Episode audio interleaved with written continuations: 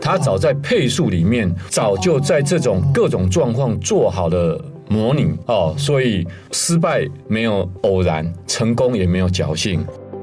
即使他们这次没有拿到金牌，但是我完全不悲观，而且我反而非常看好。所以，呃，我们的资源到底有没有到位？这个部分我们确实是有到位的哈。尤其像现在我们运动彩券的盈余可以来支援，那另外还有像政府经费的一扩充。欢迎收听《远见 On Air》，各位听众朋友，大家好，我是《远见》杂志总编辑李建新，也是今天的主持人。今天来跟我一起语谈的哈，是台师大的运动竞技竞技系的教授李建兴。你们没有听错，我们两个都叫做李建新。所以说，现在由我主持人李建新来介绍我们今天的来宾李建新出场。建新好，建新好，今天建新来见建新，我失散多年的兄弟。兄弟，我们又见面了，太好了！我觉得哈，这个我真的要讲一下，这个不是刻意哈，很矫情哈，叫来宾刻意改一个名字来配合我的梗哈，因为在我还没有遇真正遇过我们李老师之前，其实我早就久闻其名，因为以前我我们人嘛都会有点三八啦，都会觉得就是说啊，我要去 Google 一下，看我是在 Google 的排序多少。就我后来发现说，原来我应该是会排在蛮前面，因为毕竟我是。媒体人，然后第一名，然 后然后我又是又是又是总编辑，就没想到哈，哎，前面杀出了很多程咬金啊，例如说像煤矿大王啊，其中呢有一个就是说，哎，长得还比我帅，然后比我年轻的台师大老师。李建新哈，所以我就特别特别的注意他。然后这一次刚好我在写运动城市这样的一个专题的时候，就又特别特别特别哈，在经由中间有人的一个牵线哈，我们失散失散多年的兄弟终于在这一刻又同聚了。那刚好这一集哈，我我觉得。非常荣幸，而且也非常是因缘巧合，是刚刚好。因为这一两个月我们比完了四大运，接下来又比完了亚运。那亚运到到我们录音的这一天哈，它即将快要步入尾声了嘛。我们的成绩也非常好哈，至少我到现在收盘来看，然后我们是拿到了应该十五金，十五面金牌，十五面金牌，应该还有可能会进账吧。如果说到结束之前，这个真的要问专家哈。最妥适，而且他真的也知道的，就会比我更多哈。那首先我想要问一下建新老师哈，就是说，其实最近哈，大家都在夯亚运的这件事情，我觉得说最主要是有几个非常非常经典的一个一个比赛，它也代表我们台湾人的精神，也代表就是说我们台湾在这几年在运动这方面的一个成绩。其中我觉得最令我印象深刻，你知道那个事情一发生，我立刻把这样的东西当成活教材去什么？事情、啊、去教育我的小孩，就是那个滑轮溜冰，嗯，嗯，三千公尺滑轮溜冰，就是黄玉玲的那一个神来一脚的一个部分哦。我想要请问老师，就是说哈，你对于这样的一个一个，就我们逆转胜，这次我们逆转胜好像不止一个哈，嗯嗯，就就先谈这样的一个事情哈。因为建新老师你，你你刚好又是在教育界，然后也培育了无数的一个优质的一个运动选手。您现在目前又是哈，呃，我们中华民国奥运人协会总干事。秘书长。啊，秘书长，对，那所以说哈，您对于就是这些金牌国手会特别有感，你怎么看黄玉玲这个事件呢？黄玉玲这个事件哈，我想我跟全国的观众一样是非常的关注。那谢谢我们建新哥哈，其实我不瞒您说，我上研究所有些教材也会用《远见》杂志编出来的资料哦，因为《远见》对一个运动跟国力之间的关系有非常好的一个观点。那我有些文章我也都有拜读哦，所以今天是既既期待又怕受伤害的心情来参加您的。我想提到的是黄颖选手这次以零点零一秒击败韩国队，而且他前一天还被取消资格。那这个部分我必须讲的是，这个完全没有侥幸的成分。怎么说呢？因为他的师姐，也就是滑轮溜冰的世界纪录保持人杨和珍呢，在二零一五年的时候。以同样的动作同样的柔软度，哦、在最后一刻，八年前重演的就是这个。是的，而且是世界最高等级的比赛——世界锦标赛拿到了这样的一个金牌。那么黄玉玲选手，她前几天受到很大的挫折。那这次杨和珍选手在比赛的时候，在前两天的比赛里面，她的脚已经麻木掉了。那为什么呢？因为她在两年前的世界锦标赛被对手恶意把她撞倒，然后骨折。那包括他的肌肉、他的神经，整个严重受伤。但是他一样在这次在这样的逆境之下。又最后一刻又拿下冠军，而且他们是同样的队友，同样的教练，而他们两个有同样的动作，在最后一刻胜出。他的教练叫做吴炯柱，他早在配速里面早就在这种各种状况做好了模拟哦，所以失败没有偶然，成功也没有侥幸。他这个部分呢，确确实实的发挥台湾人的精神，我们非常的以这些选手跟教练为荣。是老老师，所以你的意思就是说，这两个选手在师出同门，都是，是的，都是同一个一个老师教出来的嘛？是。特别为什么会跟建新老师提到这件事情啊？因为我自己觉得非常的有感，就是在于就是说，刚刚老师也有提到黄玉玲在前一天啊，他还被取消资格，因为被判决说他推了大陆的。选手还是什么嘛？这个东西对于运动选手来讲的话，是尤其在国际赛事上是一个非常非常大的一个伤害。因为有时候他准备了很久，就是要在这边夺牌。可是你忽然，你想想看，如果说你准备了三年的的联考，可是你到了联考那一天的时候，忽然就是说，啊，你肚子痛，或者是说你你因为某个某个事件，结果被监考老师说，哎，判决你不可以再考了。你不觉得你你那个真的？你真的会很难接受，可是我觉得黄玉玲不得了，就是说她隔天可以立刻收拾好心情，而且一开始其实韩国，因为我有看那个韩国队在那好几圈当中，他其实都是。在很前面的，是我觉得一般人的心理素质会觉得说完蛋了，那就算了，那就这样了，反正我我我我会带着昨天的心情过去。可是呢，我觉得最了不起的就是说，当韩国选手也本来以为他稳赢，已经高举双手，因为滑轮溜冰我不是不像老师那么瘦，但我知道就是说以人体的一个工学来讲，你站直了之后，你那个速度就变慢了。是的，对。然后可是黄玉玲她还是她还是她还是用一个一个。一个一半的那个身躯啊，继续往前，结果没想到就真的赢了那一个滑轮的那那个时间哈。这个事情要给另外一个启示，你知道韩国选手，因为他韩国有一个有一个规定，就是说你如果拿到。拿到国际场合的金牌，你就可以不用去当兵。可是因此他们就要去当兵，因为他们只拿到银牌，虽然银牌很不错。所以你可以知道，就是说哈，你一个小小的疏忽，小小的一个骄傲，你引起的效应有多大？那我觉得这一场好像不止这个。刚刚老师你提到配速，我知道好像有一个配速也配的很好，就是我们那个蜻蜓的一个一个选手，就是就是赖冠杰吧。冠杰的事情，他他又是怎么样呢？冠杰一开始出发的时候，他是第五名。那他在这次的比赛里面，他一路上在不被看好的状况下，就像我们所说的鸭子划水，结果到最后一刻他胜出了。那这两天大家看一下，从昨天到今天，在很多的社群媒体上，大家会看到他拿金牌的时候，他掉下的男儿泪，因为轻艇选手这种训练跟滑轮溜冰除了技巧之外，他的配速，他的体。能训练是非常非常的辛苦，而且有些时候是不被大家所看好。哦，像冠杰他的项目还是奥运项目，可是他做到了，历经千辛万苦，他。做到了哦，这是非常难得的。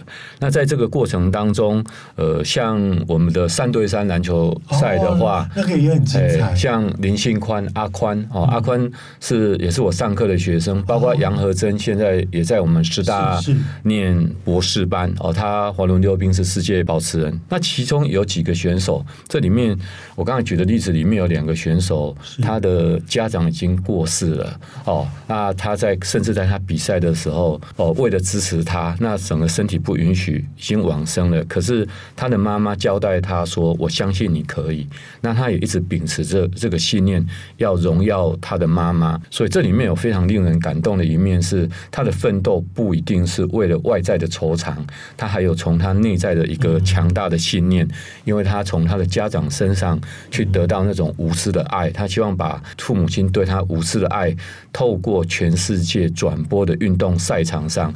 哦，发挥他生命的极致，然后能够荣耀他妈妈。所以选手回来有些时候说，他要坐下飞机完之后要做的第一件事去是去妈妈的坟前上香。所以我觉得我相当以这些选手为荣。那他们不管是有受伤哦，有面对各种不同的问题，而且这些刚才我们讲的这些选手呢，他们的年纪呢，分别是二十六岁哦，二十八岁到杨和珍是三十岁。那这其实其实都已经算是比较年长的选手。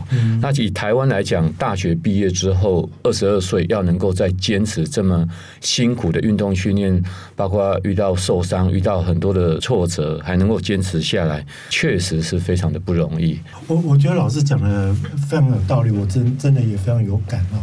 刚那个轻艇的一个部分，老师有提到配速，觉得他那个。距离是有点长的，尤其要一直滑，那个非常耗体力。那为什么配速会非常重要？就是我们一般哈，一般像像一开始他是第五名，那前几位选手一开始都滑得很快，可是他就后继无力。可是这个赖冠廷，我觉得他从头到尾真的非常的心理素质非常的高，他就用同样的一个速度，而且其实他到最后一刻，我看他。夺金的时候，其实也是差一点点，他也并不是说哦，我到了后面五十公尺，我要稳你啊，他他不是，就是说他也是这样子慢慢的滑。刚老师讲到一个关键字，就是说有一些东西它是，就是有时候运动它会是寂寞，它会没掌声，而且他必须要自己自己要要忍受孤独去去弄，因为像有一些运动项目并不是。大家那么热门，例如说篮球跟棒球是，棒球是我们的国球，篮球它本来就很激烈，你你怎么看你都会觉得很精彩。那你说像像李志凯那种那那种体操怎么看也优美，可是有一些都有一些比赛它其实是有点无聊的，同一动作反复操作，对对对，长期不厌倦，真的。譬如像射箭也是嘛哈，然后然后老师我我我知道你刚刚其实也提到几个几个选手也真的很不得了，那那我觉得据我所知。好像这个赖冠杰以前，他好像也还还不是轻艇选手，是学是练田径的，是的。然后那后来就去就去转转换转换跑道嘛。你看这种转换跑道的，你应该也历经很多，因为他每一个人在每一个的一个一个年纪上，他一定有年纪上的受限。像这次我们有一个夺金的华人选手，他十五岁而已，对不对？嗯、你对于你对运动选手那种年纪的的这个部分哈，你你的看法怎么样？就是说这是他们的一个天花板。还是说一个大线？现在因为运动科学训练的发达哈，所以对运动伤害的防护、运动训练方法，还有各种运动营养的补给，所以普遍上来讲，选手的寿命时间都可以拉的比较长。那也因为这样，如果你心智成熟的话，运动训练方法得以，而且我们这些选手在此必须提到的是，我们教育部体育署，我们政府确实做了非常多专业的努力，所以在。在这样的状况下，我们的选手还能够有大器晚成的一个现象。那我这边呃也必须提到是说，为什么这些选手在大家感动之余，他背后的成功的原因？我看到的有几个部分，像刚刚讲的几个选手，他们都是饱经挫折。那他们成长的过程当中，不管他们的家庭经济条件或许比较弱势，不就是在社会上是比较吃亏的，但是他们完完全全感受来自于他们原生家庭的温暖。那比如说赖冠杰选手，他跟他妈妈的约定就是在国际场、国际舞台去证明自己，所以我也会觉得说。当他到快没力量的时候，他心里或许就是浮现着妈妈从小对他的他的爱。啊，再来是教练哈，因为运动训练的特质上会有师徒制的部分。师徒制的话，早期的教练是以他过去的经验教现在的选手去影响世界，未知的顶级的选手。但是现在的台湾的教练他普遍的知识水准，包括他的学经历背景都蛮漂亮的，而且他们也有一个习惯哦，包括我在国训中心看到的，跟基层相处的话，他们非常善用于各种的管道去吸收国际的薪资，所以台湾的教练也非常的。专业。那另外，在政府刚刚有讲到，我们有教育部体育署结合国训中心，然后像现在有运动科学中心，包括奥会各单项协作协会他们在合作，再加上还有呃社会一些企业，不吝于给我们这些选手看不到的人，也给他非常多的支持。在这样的话，我们选手如果自己有天分，而且有一个强大不放弃的信念，就像刚刚。结果在不被看好的状况下，因为他没有放弃自己，就反而是天助自助者，让全世界就看到他了。哦，所以我个人也被他们几个的表现深深的打动。是，可是可是事实上哈，呃，在国际竞技的一个场合，它本身就是有一点点残酷跟现实。也就是说，刚刚我跟我跟建新在跟建新聊的一个部分哦，都是在讲说，呃，那些有夺牌，我们给予掌声，就是说 spotlight 照到他们的。可是其实每一个运动选手的一个生涯，他有起就有落嘛。嗯，刚刚刚刚其实我们提到了几个，都是说哇，那这次大放异彩的。可是这一次也有几个我们本来寄予厚望，可是哈，他后来可能各种因素就没有那么的。这次这次反而说哇，有点你要说翻盘吗？还是说他他这一次的状态比较没有那么好？可能大家我们很熟知的像郭婞淳，那郭婞淳的故事大家也都听说过。刚刚刚建新老师也有提到提到，就是说哈啊，那有一些他出身并不是那么好。郭婞淳就是一个非常经典的一个案例，他叫做幸存，就是因为他小时候的是拍油漆，然后所以说他的他的妈妈也给他取了一个名字叫。幸存，幸运的存活，对，就幸运的存活下来。其实那个真的是有一个典故。嗯、那我以前访问过像杨俊翰，嗯，那杨俊翰他爸爸也是，就是也也是砂石车工人，就是说都不是都不是那么那么好的一个家庭哈。那这一次他的那个整个好像那个状态没有那么好，只得到了铜牌。那另外就是说啊，我们寄予厚望的小戴。戴资颖，那戴资颖在这一次感觉上也不如他以前的水准啊。老师就是说，你面对这些选手，你一定也有也有也有碰过，说自己教出来的学生，就是说，当他哈成绩不如预期的时候，尤其这些都是明星等级的，哇，那个受到的那个压力，其实真的是非常的大，对不对？是，像幸存这次拿铜牌的话，他。掉了眼泪。那小戴的话，他夺牌之后，他没有特别讲什么，但是他私底下的时候，被我们中华民国体育精英奖的的教练看到，他潘瑞跟潘潘教练，就是陈彦呃博跟林立杰超级马拉松的这个世界冠军的教练看到，他也看到他其实有落寞这一面。那其实我们会觉得夺牌的时候，我们以他的成就以台湾为荣。但是，就像刚过中秋，月有阴晴圆缺 哈，所以输赢有些时候一线之间哦，让人有高低起伏，确实是是如此了哈。但是今天呃，难得有这样的机会来呃，我们这边上 Podcast，我想跟呃听众们爆一点料哦，就我知道的部分。呃，其实像小戴之前前两年世界锦标赛前拿前三名的话，他的教练除了赖建成教练，他还有一个教练从大学研究所都是我学生，那现在也在念博士班。啊，所以，所以对，而且我本身对羽球也非常有兴趣，也也有关注他哈。郭婞淳的教练，他在去比赛的前一周的时候，一个德国蜻蜓划水拿八面金牌的人来，那他我记证哦，包括呃之前体育署的副署长彭台林，我们大家都有有碰了面。那我想讲的是说。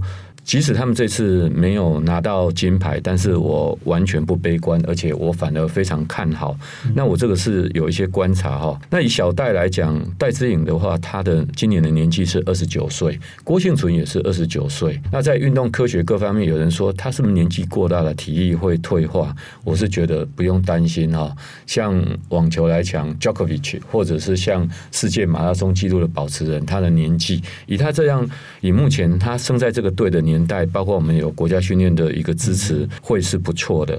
那我如果说对小戴的部分的建议的话，我是看好小戴，而且他有一个 role model 是可以来看的，就是五届世界锦标赛的金牌，拿了两届奥运运金牌的单打选手林丹。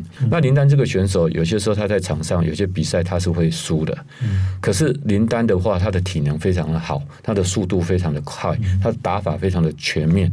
那他上场的时候，他不一定说我这一定要赢。但是在羽球的这种博弈的竞赛当中，如果我遇到不管什么样的一个对手，当一个全小戴的特质是他速度快，他的动作非常的的全面，而且他的临场变化应变非常的快，还有他有非常强大的心理素质，加上他有非常丰富的经验，那结合这五个他的特色跟。优点还有他的整个动作非常的协调。那你预测的状况下，如果他没有固定什么样的打法，只要他不受伤，把体力维持好，他现在面对全世界最好的选手的话，他不必然一定会赢。但是他的胜算也很大，像以羽球来讲，在世界顶尖的比赛，几乎就是都是单败淘汰的一个状况，所以这是一个遭遇战。所以只要谁的心态调得好，状况调得好，基本实力好的话，呃，我我想提的是二零二四。小戴还是蛮值得期待，可以帮中华队继续夺牌哈。我这边也借着这个空中的机会来鼓励小戴。那郭幸存的话，他这一次的话他是受伤，他还没去比赛之前他就受伤。那如果不是为了国人的期待各方面。单纯以二零二四巴黎奥运的训练周，其实他这次不一定要那么拼命的去比赛，但是选手共同的特质就是好强，而且选手都是中华队，想为我们台湾在国际比赛上，谁不想拿金牌？而这次的话，他的名次其实代表的意义倒没有那么大，因为这次亚运成绩最好的国家是哪个国家呢？就是北韩，那北韩这次他有好多的选手都打破世界纪录，那这些包括世界的举重的强权，像中国大陆、像南韩、像台湾、像越南，有些都不是北韩的对手。那这些横空出世的选手震惊世界，那大家会不会觉得很怕？不会。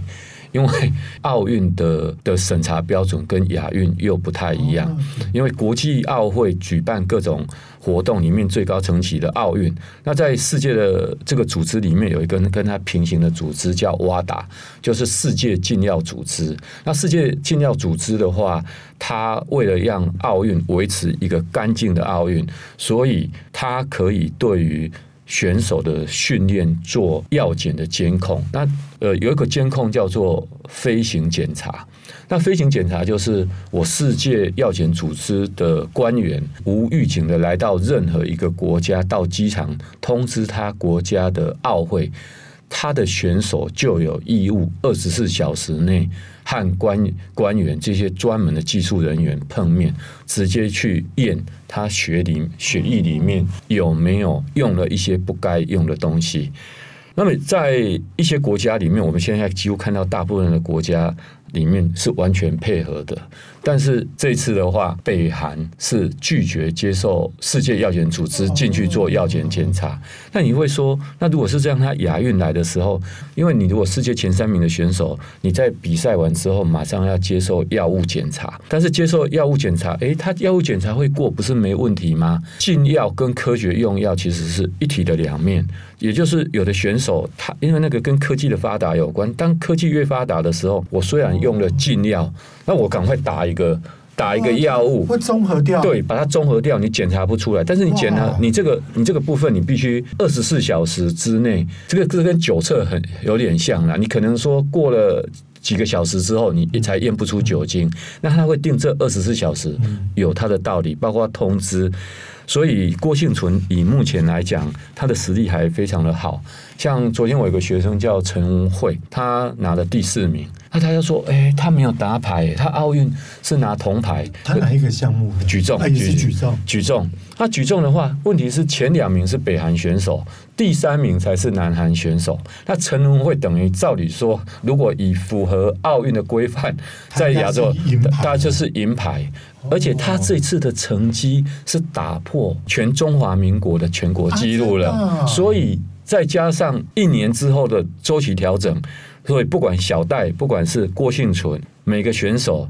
运动场上的机会里面，我们就是用合理、正向、专业的角度来看待它的话，我们真的会觉得台湾是个宝岛。台湾真的蛮强的。是是是，老老师的意思我听得懂哎，就是说第一个就是说我们会担心说这一次会不会是郭幸存跟小戴的最后的机会，因为比赛高回了嘛。但是小戴的打法他是省力打法，那目前来讲，安喜莹、山口茜。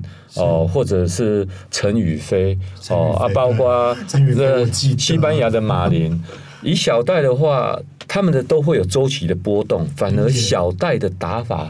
波动是不会太大的，它只会更稳定的。所以他称霸世界一百三十七周是破世界纪录的，而且我们小戴身上没有明显的受伤，而且他打法是智慧型。我懂，我懂，所以他整个 Oto 的一个状态是最稳的啦。刚刚我在讲到说二十九岁会不会已经到了一个极限？可是老师给我们的解答是说，因为现在科学以及就是大家养生对运动选手的那个养生的一个状态，它。其实它的黄金年代还还可以再持续，持续持续延续啦。第二个，我觉得老师提示到了一个观点啊，你知道，本来我们在世界的竞技场上，我们当然最最要拼的就是。奥运嘛，那那有时候就是说哈，就像我们在考考试一样啊，我们必我们要毕其功于一，要考的就是联考嘛。那中间的月考啊，到像以前到高三或国三的时候，那什么月考啦，或者模拟考啦，哎哎，五下出子的成绩，你当成是一个经验，没有没有关系啦。那那那刚刚老师也提到，像郭婞淳受伤，照道理讲，他应该就是说，其实他也可以选择，就是说，哎，我这次不要去。我我我把我把我的那个给给养足。我记得郭信爽好像有一次广州奥运还是哪一个哎亚运的时候，他不是有一次也是跌下，然后摔到。他有一次压到他的腿，然后他的里面白丝。很多比例的肌肉都受伤，甚至有坏死的现象。那那一次的话，我们必须感谢一个巴西神童，叫做杨定一博士。所以彭台林先生就找了杨定一博士，然后用，因为我们知道杨杨定一他十出头岁就念到大学，然后他二十出头岁就拿医学博士嘛，哦，他后来成为王永庆的女婿，然后接掌长庚集团。那后后续其实他当然最近杨定一在美国，他又从事另外一个灵修的工作。可是我要提的是长庚医院，它有长庚集团，它的整个医疗团队，包括我们奥会有联心医院的联心团队，还有我们中华民国这次有去了将近我认识的朋友大概十个吧，十个左右的医生哈，他们都非常的专业又有热热情，都好好的在看顾我们这些选手，而且而且他们看的也不是。是只有这一次比赛的输赢，所以这个后续，我觉得我们台湾真的真的是是蛮强的。应应该是说，本来运动这种东西，它就是一个持久战啊。那每一个运动选手的生涯，他要。他要他要历经的战役非常的多啦，所以说哈，所以说其实其实你应该是是从一个长线来看，不是从短线来看。可是刚刚刚刚其实其实建新老师也有提到一个，我觉得倒也倒也蛮值得拿出来讨论的，就是说我个人都很好奇哈，以前我小时候在在看我们参加亚运啊，或者是奥运，拜托我们拿一个铜牌哦，一个是举国欢腾啊，因为自从继政完杨传杨传广的广之后。后来有一个小，就曾经有过古今水，嗯，那之后也就再也没有，就是说啊，偶尔棒球拿个铜牌，我还记得说，应该是在一九八八年那个那个洛杉矶奥运还是什么？一九八四，八四八四，对对对，好像拿一个铜牌表演赛。对，那时候还是表演赛嘛。对，后来一九九二年巴塞隆纳，我们正式比赛是拿银牌。哦，拿银牌嘛，是是，就是那一次有郭李健夫那几个，是是是是，对那几个嘛。你看我都，你看可见我是而且而且打到都是打到延长赛的话，哦，赢日本，赢韩国。对啊，你看到那个年代，我们夺一个金就已经不得了了，那啊夺一个银就不得了。后来到了朱木炎跟陈思欣的时候，开始开始有了金牌，做个。可是那时候也还不是那一种。可是你看哦，目前我们台湾多金呢，多一斤两斤，大概都已经，我们现在都已经不能接受了。你看，是大约我们多了十多了十斤，那这一次这一次老师你这样预测，我们可以多到我当然希望每个选手上去都能拿金牌，尤其有些是学生在场上比赛，一定要先相信，相信会造成力量。对啊，但起码我们在录的时候是十五啦，然后然后我们希望说再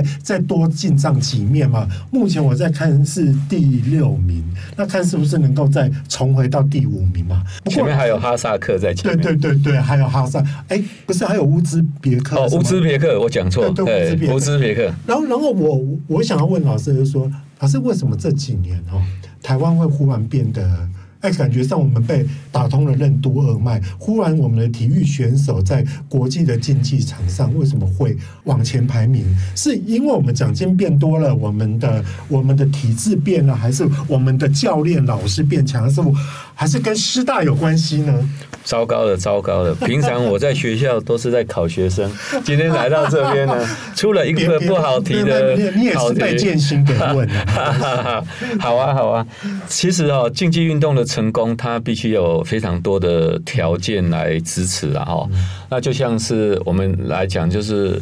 讲一个比较大家可以了解，就像木桶理论，就是木桶里面呢，它如何装很多水，它一定周围的竹片要比较多啊，那它要比较完整，而且每个竹片要比较长啊，另外还有要把这些各各个木片啊、竹片，它能够把它整合得好。那这几年因为大家的各个因素的努力之下，我们确实具备了更完整。而且更强大的成功条件，那加上它的整合效果是不错的。我们至少在全球的竞争之下是往这个方向在走，所以我们竞技成绩就会会比较好。当然哦，大兵未至粮粮草要先到哈，所以开门七件事就是不是柴米油盐酱醋茶，是钱钱钱钱钱钱钱。所以呃，我们的资源到底有没有到位？这个部分我们确实是有到位的哈，尤其像现在我们运动彩券的盈余可以来支援，那另外还有像政府经费的一扩充，包括企业的赞助，所以对选手他可以很直接感受到的就是他的奖金还有他的奖励，他的资源是变多的。以这次的亚运来讲，基本上只要获得。金牌的话，中央政府就先给三百万；银牌的话，银牌的话是一百五十万，还有铜牌是九十万。县市政府可能还会另外颁发，其他企业。奥运更高是不是？哦，奥运的话这。啊，糟糕，会不会被考倒哈？奥运的话，我们的奥运的话，拿到奖金比较高吗？还是是两千万？金牌是两千万。那两千万在世界排名排第几呢？是排在第三。这个我们这个奖金的话，当时候呃政府委托的定定者刚好是小弟我 建 建新啊。那你你你你刚刚还谦虚，假装不知道。对，那他的话，世界排名目前是乔治亚共和国是三千七百七十八万，那第二个是新加坡两千三百三十五万。那时候我记得我们还找经济学家马凯来。对，本来想定的，我我也好好。本来是想要定到世界最高，可是我们怕我们万一没拿到金牌，被全世界当笑话，哦、所以我们大概就把它定到第第三、第四。那除此之外，我们的选手的照护，他不是一次领，他的话他是分每个月领，那他也可以选择，他月领的话是十二万，那一直领到他过世。过世为为止，那等于算是说他每、嗯、每一个月都有固定的月薪的感觉，而且还还十万以上的月薪。的意思，包括现在国家队的选手一个月有些时候都有两三万的的钱。如果他没有在学习，他没有没有上课的话，我的学生给我的反应是这样：他每个薪水各自不一样。那黄另外还有定定黄金计划，黄金计划以顶级的选手的话，一年的话，政府甚至投资将近两千万的训练资源，个别化的。的给他，对，所以这个这个部分其实是很很正常的，就是说，当我们愿意投注相关的资源，那除了这个呃看得到的资源之外，其实还有其他的配套，比如说政府的行政组织啊。分工啊，然后卓越文化的养成啦，哦，然后还要拟定好的计划啦，后勤资源啊，组织领导训练体制啊，我的行业就当老师，又开始掉书袋了。其实这个世界啊，西方世界有两大理论，他们叫做关键成功因子。那中国的话，它的理论它叫做举国体体制，体制。所以全世界三大流派，那后来。整合出来的话，它有十四个关键因子。如果各位有兴趣的话，那三个啊，就最起码跟我们讲那三个，啊、一个举国嘛，举国体制，一个是 de 呃 Debaucher 然后一个是 Oakley 跟 Green、哦。啊，老师马上给我考试，就这三大学派。但是我已经把重点整理好，所以各位如果用网络 Google 呃李建新，然后再讲关键经济关键因子，字不多，字不多，大概两三页啊，两三页就可以。可以把世界各国它如何成功的关键的这个面向哦构建。那我们台湾根据我看了世界各国的方向，尤其这些欧美先进国家，包括对岸的中共，他已经把它当成是一个国家战略。因为在不打仗的时候，运动的比赛就像是一场战争。那如何打赢这场战争？它背后一定要有目标策略。方法，那这些学者呢？世界这些学者他整理下来的话，我们要把它浓缩成十四个关键。因此，而我关键这个部分，其实倒不是在学术，而是在台湾竞技运动会不会越来越有希望？答案是肯定的。真的哦，是老师，你刚刚其实也有，刚刚在前几个问题也有提到一个东西，就是运动科技。是。那我们都知道，就是说现在其实除了我们有所谓的国训中心，也就是以前大家所熟知的左训中心，就是专门他在。呃，训练国手的一个地方，好像才前不久才刚成立一个运动科学科学科学中心嘛。是的，哎，这个对于你们在体育界训练竞技选手，它真的有帮助吗？你你的看法是？这个部分哈，因为我的角色是在学界啊，所以对有些事情可能也不能够做太多的大内宣、大外宣，而是要比较批判、批批批判性的接受创造性的继承哈，这个才是基本上知知识的态度。是呃，第一个我必须肯定是它的整个方向是对的，因为在世界像以中国大陆来讲，它的药检运动科学，以美国来讲是没有问题。那我们比较参考的是亚洲国家，日本早就有成立的 JIS，呃，Japan Institute of Sports Science，就是运动科学中心。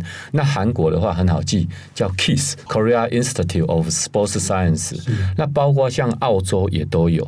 那这些国家的话，国力强的国家其实都已经有了。那以之前我们是在国家训练中心里面设有运动科学处。那运动科学处之前的处长何仁玉是我很要好的的同事。哇，他去哇，觉得头发好像有点变白哦。对，他很年轻哦，因为他非常，他们整个团队非常照顾选手，但是里面有些时候因为组织编制。各方面还是毕竟，如果可以扩充，尤其他们不是只是针对选手去帮他，而是要去收集世界各国的情收。因为比赛不是自己好就会赢，你还要能够赢过对手。所以，我们如果往这个方向走，另外运动科学的这个中心，我看它发展的方向不错。它现在的执行长是从前。少棒的投手是清华大学的副校长哦，那他也他他会。他他以前还是国手，对对对对，少棒的时候，我们那时候拿世界少棒冠军的时候的投手啊，后来就成了为一个科学家。那他的发展方向上，我看有个地方是不错，他希望把运动科学的内容也让社会大众能够享受这样的运动成果。我想对这个中心还是蛮有期待。可是他刚成立，我不能够说他是观察了，还要观察，是嗯，是是是。所以刚刚老师提示到一个重点啊，他不是只有服务就。是我们一般的运动选手，而且其实老师刚刚有提到，他不是只有医学，也不是只有器材，他是他甚至他有情收这种东西，就是在软体科学上面，他其实也是有另外。刚刚老师说哈，他要服务一般民众，意思就是说，他在某一些部分，他会想要把它产业化，是他能够能够有一些东西，他将来或许他可以输出到民间，或者是说，哎，吸引民间的力量，甚至我们输出到到国外去去去做外销哈。因为略知道一点，就是说我我上次为了写那个专题，我有稍微稍微知道这样的一个一个事情啊。如果你想要了解更多的细节，欢迎参考我们远见 on air 的资讯栏的连结。也请每周大家一定要锁定我们的远见 on air，那也一定要帮我们刷五星评价哦，让更多人知道我们在这里陪你轻松的聊财经、产业跟国际大小事。我们下次再见了，拜拜，拜拜。